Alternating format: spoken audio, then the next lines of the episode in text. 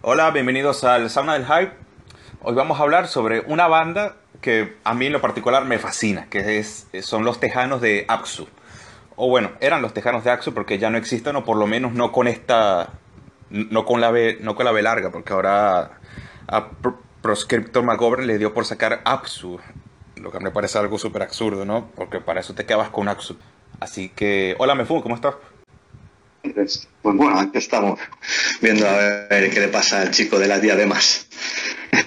Sí, bueno, te comentaba en privado que este es un disco algo maltratado, vale, por algunos. Sí, pero no ya, ¿Pero por qué dices que es maltratado? Bueno, porque tengo amistades, no, no los voy a mencionar, eh, que... público, no sé decir quiénes son. Y bueno, sí, eh, Calais.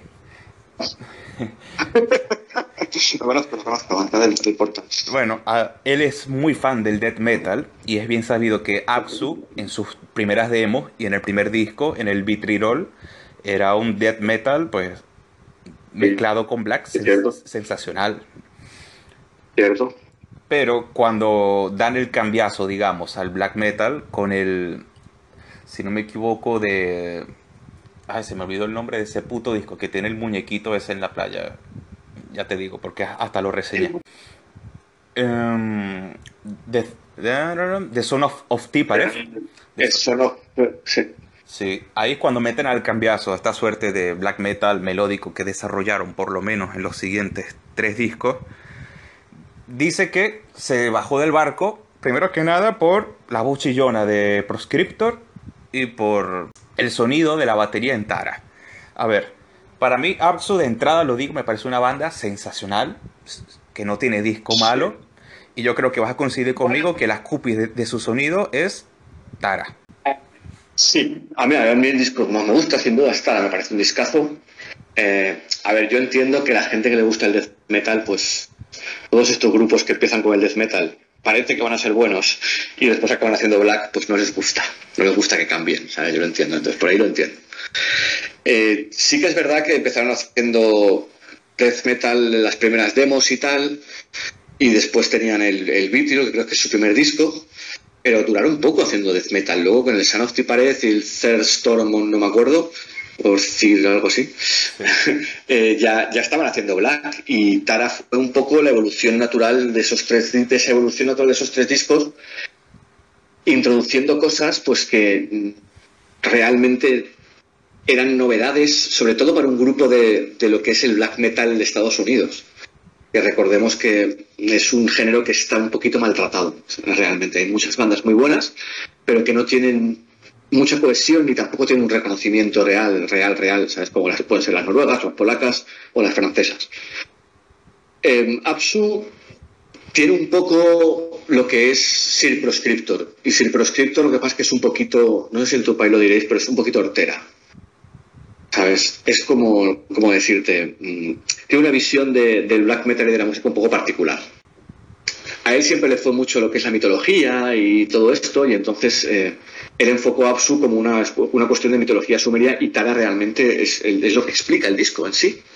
Eh, más o menos es un, pues, con canciones muy cortas, muchas canciones, canciones muy cortas, eh, historias sobre mitológicas de un, de un palo de otro bastante extrañas y sobre todo eh, cosas como gaitas, em, instrumentos insospechados y un nivel de ejecución a los instrumentos que a mí me parece increíble. No sé si tú estarás de acuerdo, pero a mí me parece que aquí el proscrito de la batería es, un animal. No, bueno, primero que nada coincido y Axu, que para este entonces, este, yo creo que este es el último disco en el que son trío, porque estaba Proscriptor, Shaftiel y, Equitan, que también se repartían la guitarra y el bajo entre ellos, y es que son músicos de primerísimo nivel, pero conceptualmente el grupo es de, el grupo es de, de, Proscriptor.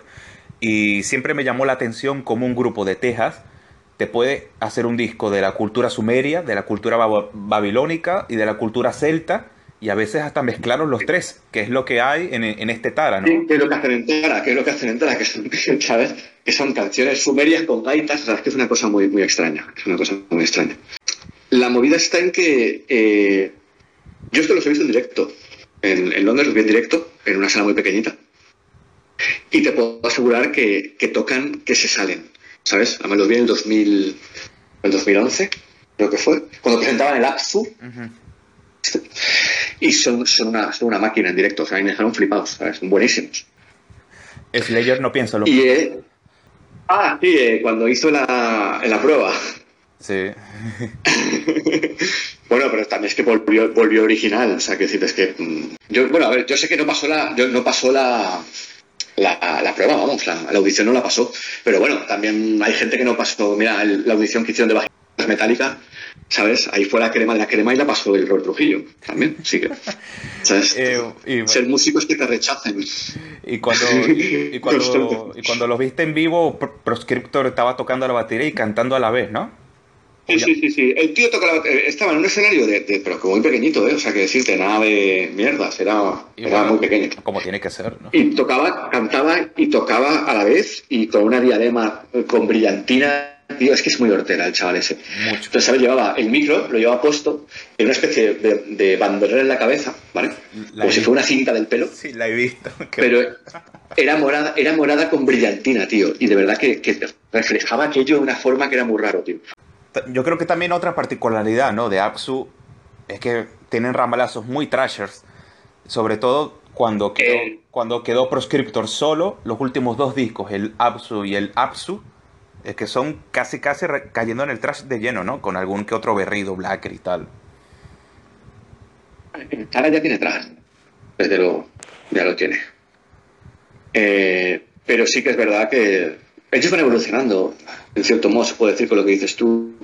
Em, eh, se vuelven cada vez menos, menos black metal típico. Y de hecho, eh, al final, hombre, son black metal, pero a mí me cuesta, me cuesta un poco verlos tan black metal típico. Tienen demasiado trazo, tienen demasiado lejos, tienen demasiado. ¿Sabes? Como para ver que es un disco de black metal al uso, por decirlo así. Yo también está bien, porque tienen que haber grupos que hagan estas cosas. No todo puede ser ortodoxia.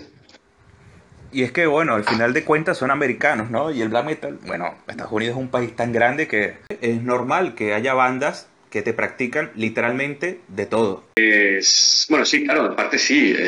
a ver, Estados Unidos, pues evidentemente la raíz del black metal no es una cosa estadounidense. Y, entonces, pues, lo que es la fusión de, estilos en Estados Unidos siempre, siempre ha ocurrido. El problema mm, con eso es que sí que es verdad que es un grupo que no está considerado por los fans del black metal black metal ni por los fans del death metal death metal, ¿sabes? Y eso también va un poco en su contra. Y creo que por ahí sí que voy a estar de acuerdo contigo en que están un poco infravalorados. Absu como grupo, ¿eh? como banda. Sí, no. Completamente de acuerdo. Son muy ignorados por el gran público. Pero yo creo... Sí, porque además porque hacen, una mezcla que no acaban de contentar a ningún purista. ¿Sabes? Y a alguien, alguien tienes que contentar. Exacto, exacto. Exacto, el purista del black dice esto es una mierda, el de trash dice esto es una mierda, y al que le gustan los death como nosotros, que somos la, una minoría de enfermos mentales, decimos esto es magia. Exactamente, pero somos una minoría de enfermos mentales, ¿sabes? Que no permite a. que no permite a Sir Proscriptor Malcolm no tener que ir a las audiciones de Slide. Ah, ese es el problema que tiene. Genial. La cuestión es que, nada, para mí esta es una banda que puede presumir de tener una discografía pues buenísima, porque no tienen disco malo. Y vamos a ver, vamos a ver qué hacen con este regreso de Apsus, la mierda esta que se ha montado Proscriptor, que para mí ya está un poco, ya está un poco cascado. Pues a ver qué hace, ¿no? Eh, sí, está cascado. Es que yo tampoco, al chico pues es que nunca lo he entendido muy bien. Te digo, es que es un tío bastante particular, ¿sabes? Eh, por ejemplo, Apsu, estoy de acuerdo contigo en que la discografía de Apsu es, es, sólida, muy sólida. Pero realmente como discos creo que tienen 5 o 6 en, en, no sé, en 20 años. O en 30 años, porque cuando se formaron estos, se formaron en los 90. Ya voy a mirarlo. Sí, bueno, y después que se separó Apsu. En el 91. Bueno. O sea, se formaron en el 91, tío. Sí, pero cuando se formaron, el último que se agregó a la alineación fue precisamente Proscriptor y fue el último que se salió. Sí, sí, fue el último. Fue el último, pero fue el que se hizo con la rienda del grupo. Que sea, eso es algo que nunca entendí. ¿Tú sabes algo? Tú que lees muchas entrevistas y tal. Supongo que porque se cansarían de sacar demos. La verdad es que no sé, no sé si hay un, motivo realmente, pero sí que es verdad que lo abandonaron y el tío rehizo el grupo. Eh, de todas formas, eh, Absu nunca dejó de sacar, o sea, nunca dejó de sacar cosas hasta el 2000, más o menos. Entonces, eh, tienen pocos discos, tienen muchas demos y muchas, muchos splits y estas cosas que le gustan a ellos. Pero realmente lo que pasa con Absu es que McGovern tiene demasiados proyectos paralelos, creo yo. Entonces, eh, este es como grupo de cabecera tiene una, tiene una discografía que sí que es verdad que es muy sólida, pero podría haber tenido más, podría haber llegado a más si se hubiera centrado un poco el tío en esto, creo yo. Yo, él, formó un grupo hace poco, bueno, formó no, se, se sumó a un grupo llamado Morgan Cross o algo así, y yo vi una entrevista de ellos, ¿no? Y le vi una cara de señor mayor a, a este señor. Está. está... Tiene, años ya, hombre, es que está mayor. Oh, pero, pero tan viejo no. Se le cayeron los años encima. Por, eso soy un poco. rock and roll, tío. Y bueno, la, la, vida de, de Blackstar. La vida de Blackstar. No, ten en cuenta, o sea, lo que digo es que el tío tiene un culo inquieto y tal, ¿no? Pero ten en cuenta que que Apsu podría haber sido mucho más grande de lo que ha sido si Proscriptor Mark fuera de otra forma, ¿sabes? Y no le gustara tanto palomear por ahí por otros grupos y hacer proyectos paralelos y hacer cosas raras. Totalmente. Así que, bueno, nada. Tara, discaso, recomendadísimo, ¿no? Por supuesto. Sí, yo creo que es un disco, también que es un disco que es más accesible de lo que parece, ¿sabes? Que no es tan, no es tan árido como otras cosas que podríamos recomendar. y que es una buena puerta de entrada, un poco noventero. La verdad es que suena un poco noventero, hay que decir, aunque no sea de los 90, pero suena un poco noventero. Pero me parece una excelente puerta de entrada a otras cosas que no son tan black, tan black, pero que tienen el espíritu y las cosas, y que mezcla muy bien tras, y que mezcla muy bien una serie de cosas con mitología, y con los celtas, y con los árabes, y con no sé qué, y queda bastante bien, la verdad. A mí me parece uno, uno de los mejores discos de, black metal en general, incluso. Durísimas declaraciones. Así que. Durísimas declaraciones. totalmente. Con esto, te despido falsamente y seguimos. Gracias, Mefun. Igual. De nada, para ti. Vale.